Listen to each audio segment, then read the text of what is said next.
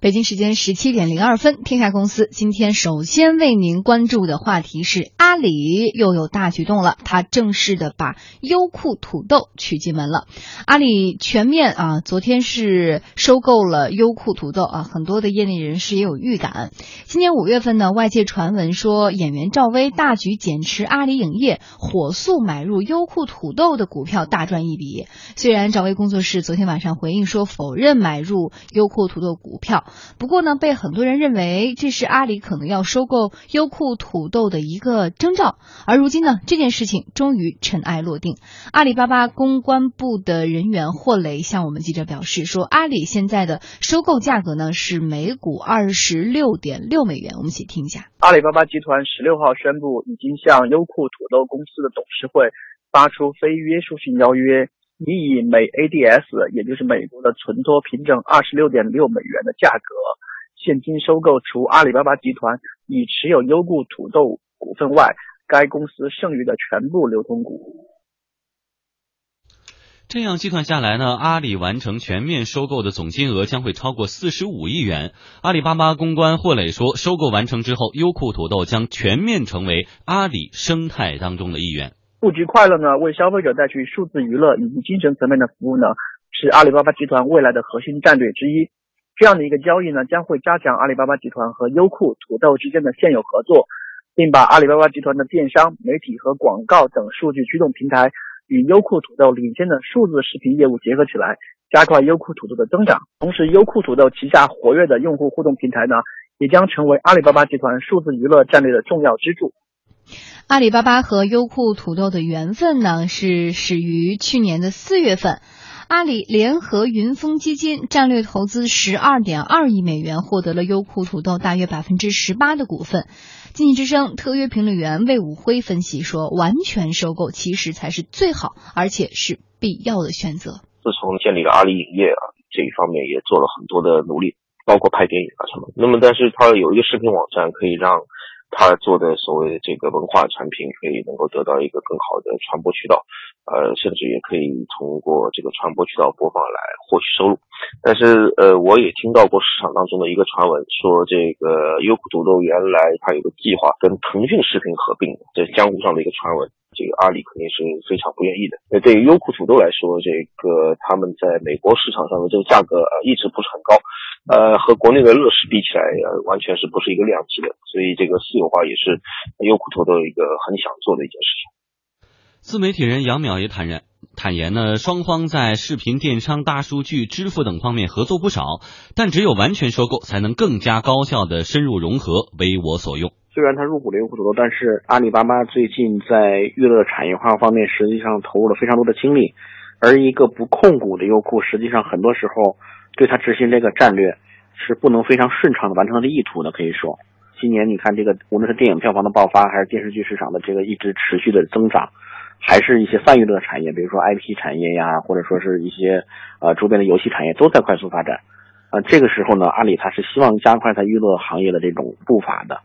那么这时候呢，就必须要需要一个就是完全能够服从它的战略的一个组成单元，来完成在网络视频方面的这个占有。嗯，昨天的直播呢，也是我和梁静为大家带来的。在快下班的时候，我就看到这样一条新闻，我就跟梁静说：“你看，这个阿里要全资收购优酷土豆。”然后梁静说了三个字，说很正常。请问为什么？啊，因为现呃现在的尤其是这个娱乐影音市场。各位有没有觉得完全是在 BAT 三家在主控，三家在玩，三家在争，三家在打？而现在之前呢，我们也其实我跟我虽然没有分析师分析的这么透彻啊，但是感觉如果真的是想要为他所用，用的特别好的话，全资收购是最方便的。你只占一点股份，它是接触不够深入。你看现在 BAT 百度就有爱奇艺，对阿里呢现在有了优酷土豆，腾讯人家自己就有腾讯视频。嗯，视频是一个非常烧钱的行业，如果你想。挣钱就必须要烧钱，那么烧钱的前提就是你要有一个富爸爸。我们看爱奇艺的市场份额大概是百分之三十七左右，那么优酷呢大概是百分之三十五左右，腾讯的视频呢比那个呃优酷要少一点。但是我们先先来分析一下优酷，对于优酷来说，这是一个最好的抉择，最好抉择。为什么觉得最好抉择呢？我们先来看优酷的基本面，它的收入这一年是下降的。市场份额也面临很严峻的挑战。收入呢，八月份的时候是亏损的，亏损了一个多亿，和去年同期相比，大概呃它的亏损的幅度是扩大的，扩大了百分之一百四十多，就是收入这个层面上是在是在呃是是在加大的。那么市场份额呢，虽然总体的市场份额比腾讯视频要高一些，但是在单个月份和单个细分市场里面，腾讯视频对它的挑战和威胁越来越大。那么在这样一个背景之下的话，他就做出一个更多的一种选择。其实是坊间传过很多啊，包括跟爱奇艺的呃合并。包括跟腾讯视频的合并，包括跟搜狐的这种合并，其实都有这种传闻。因为古永强本人也是从搜狐出来的嘛，也是搜狐的最核心的一个创业元老。这是两个因素，就是呃优酷的基本面在发生很多变化。第二个因素就是我们不能忽视一个人，就是古永强。古永强这个人是一个典型的资本运作的高手。我给大家讲一个非常有趣的故事。当时在一九九八年的时候，当时搜狐华搜狐在创业初期的时候要找投资嘛，找天使嘛，然后第一个找的是联想啊，当时找的郭维。当时说张朝阳去见郭维的时候还迟到了，迷迷迷迷瞪瞪的讲了很多互联网的理念。郭维后来跟我讲，他说根本就没听清楚怎么回事，也搞不清楚互联网是是是要做一个什么东西。然后请示柳传志，柳传志说咱就不投了，也看不清楚。不，然后呢跟古永强聊，古永强当时是一个很知名的投资公司的一个负责风投的一个人。然后他们在中国大饭店见了一面。当时呢这个张朝阳跟我还原那个场景啊，张朝阳喝的是咖啡，古永强喝的是茶，两个人聊得很投机，因为都有在美国上大学的一种经历啊，这个。呃，张朝阳本人呢是美国的博士啊，这个古永强本人呢也是那个斯坦福的名校的毕业的，两人聊得非常投机。最后张朝阳发出了邀请，说你就别做风投了，来我这儿吧。最后，然后呢进入之后做什么角色就 CFO 啊，从九八年一直做到零二年、零三年啊，后来自己去创业。那么现在来看，优酷优酷在基本面改变的情况之下，做出这样一个大胆的资本运作，我觉得非常正常一种选择。古永强本人是一个非常。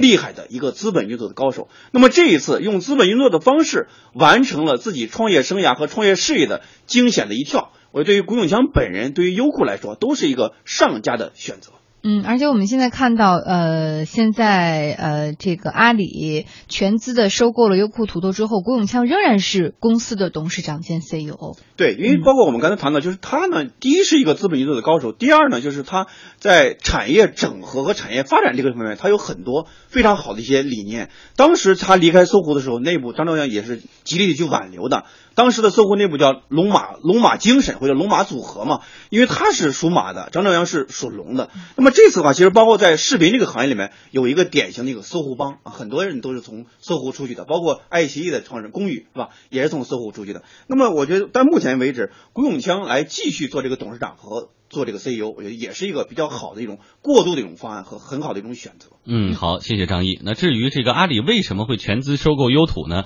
网友们也是各自在家脑洞大开。我们来看各种神评论。大家操心的事儿可真不少哈。嗯，我们来看看，其中有一个是说，呃。嗯，网友们自己的想象啊，说昨天呀，这个马云国内首富之位又被王健林夺回去了。于是呢，对于这桩收购背后的原因呢，据多方猜测，可能是这样的：会有一个小小的对话，我跟富江来替大家演示演绎一下哈。马云说：“哎呀，我看这个优酷视频的广告太烦了，说要不这小王你帮我买一下。”行行，老板马上就买啊。嗯嗯嗯，那买了以后，这个年费已经买好了，是会员还是几个月呀？啊，什么什么买会员吗？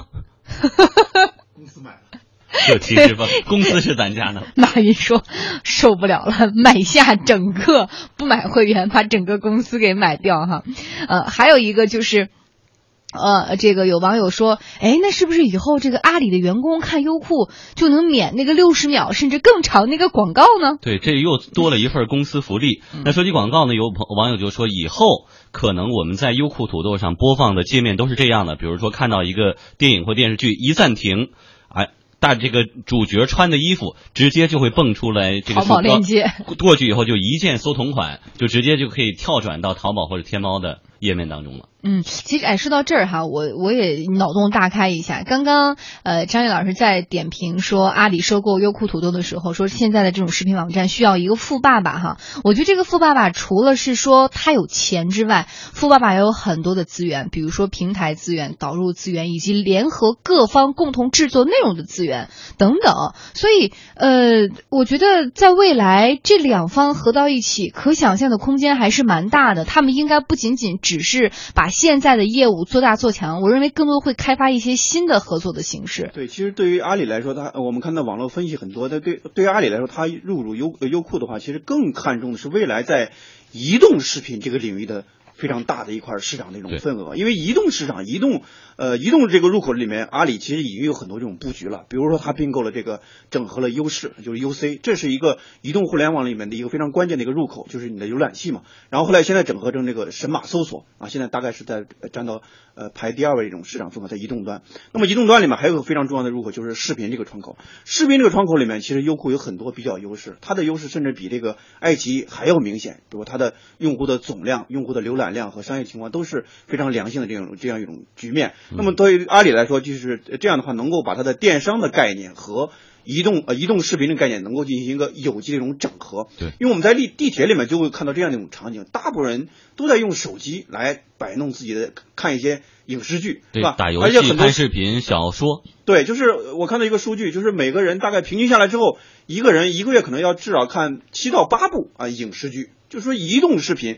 在移动的环境里面来看视频的话，这个优酷里面它已经形成了自己特色化这种优势。那么这个对阿里来说就是一个电商来植入的非常好的一种情境和非常好的一种消费的这种场景。哎，其实不仅是电商，包括阿里现在发力娱乐产业，它成立了阿里影业等等，未来的这些 IP 的资源，或者说我制作的节目在优酷土豆播，或者跟优土共同的来制作节目。我上院线，你就在网站，其实都是非常好的合作方式。这个是非常大的一个点，就是什么呢？阿里影业目前是一个亏损的局面，对吧？它已经亏损，大概亏了四个多亿。优酷呢也是亏损，这两边要形成一个整合。就是阿里本身也有很多这种影视的资源，但是我们看阿里目前影阿里影业它也在香港上市了嘛？但是阿里影业它目前的这种市场表现也好，市值也好，更多的时候我觉得更多的是靠概念去支撑，更多的是靠明星赵薇的概念去支撑的。所以当时上市的时候，它的市值最高到了八百多亿港币啊，合人民币的大概是六百多亿。那么现在掉掉下来了，大概是合人民币的大概四百多亿。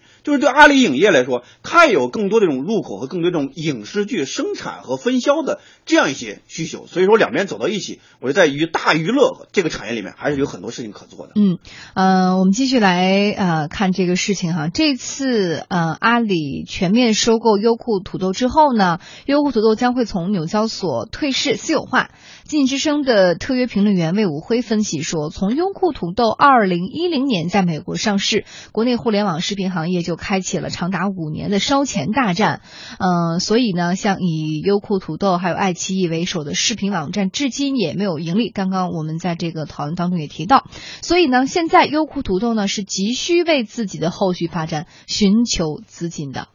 第一件事情，大家都在猜测的说，优酷土豆会不会回到国内来上市？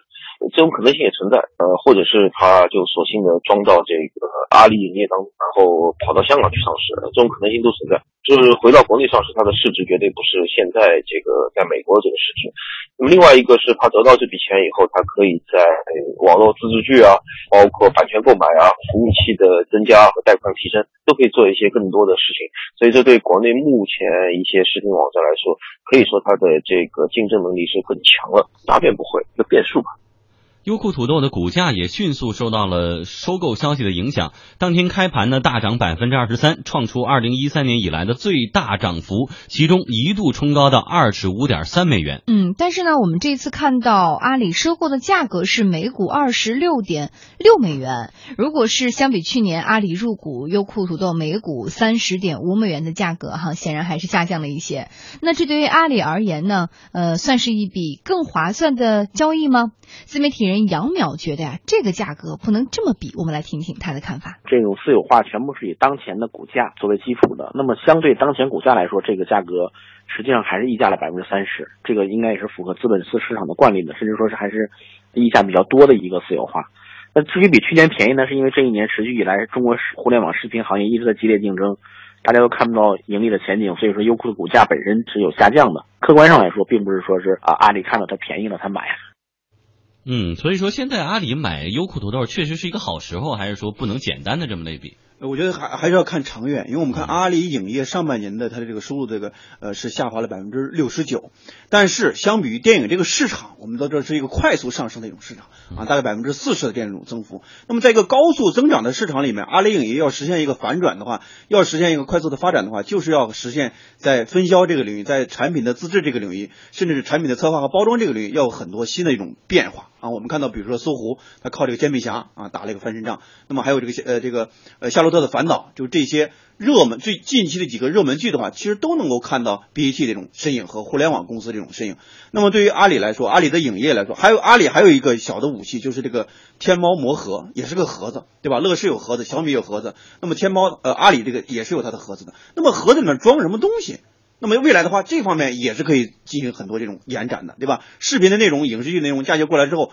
天猫魔盒里面也可以做很多这种植入在里面了。目前的天猫魔盒，它的内容这个体系里面和乐视相比、和小米相比，还是有很多这种差距的。嗯它虽然有这种渠道优势，虽然有产品线优势，但是内容这个端口里面还是有很多现实这种压力。所以说，我觉得就是呃，优酷被阿里整合了之后啊，它在呃影视剧和大娱乐这个产业里面，还有就是内容生产这个产业和产品分销这个产业，其实都有很多可以合作的空间。我们看，其实，在过去的层层面里面，阿里在入口级的这个市场里面，其实做了很多这种尝试，包括微博啊，但是微博的这种尝试呢，应该说已经。我们可以断言吧，它失掉的可能是未来，未来的成长性可能会弱一些。但是视频虽然是一个半西洋化的产品，但是它未来这种成长性还是非常可期的。另外一个层面，我们也看到，就是对于阿里的影视剧这个产业里面，它的分销啊，包括它的后期这种整合，我觉得对于阿里来说可能是个现实的挑战，因为阿里系现在已经非常的庞大了。那么阿里的文化又是非常强势的。据我所知，阿里在对它呃并购的企业整合了之后，会采取这样这么几种方式啊、比较倾向的一种方式呢，就是呃弱管理啊强管控的这样一种方式。所谓弱管理，就是说。弱化对于文化这个层面这种强制同化这种感觉，比如说优势，它的优和呃优呃 UC 这种整合的话，其实更多的时候都是通过这种弱管理啊强管控的这种方式来进行一种整合。我觉得未来对于优酷的这种整合可能也是这样的。目前阿里对于它并购的很多企业，并不是采取那种特别高压的那种一呃一体化这种文化强灌那种方式来进行这种整合。但是尽管如此，我想对于阿里并购了整合了这个优酷之后，后一步的这种整合的问题，也是一个不大不小的挑战和压力。嗯，好的，谢谢张一的点评。天涯公司直播继续，稍后为您播出的是公司发布会。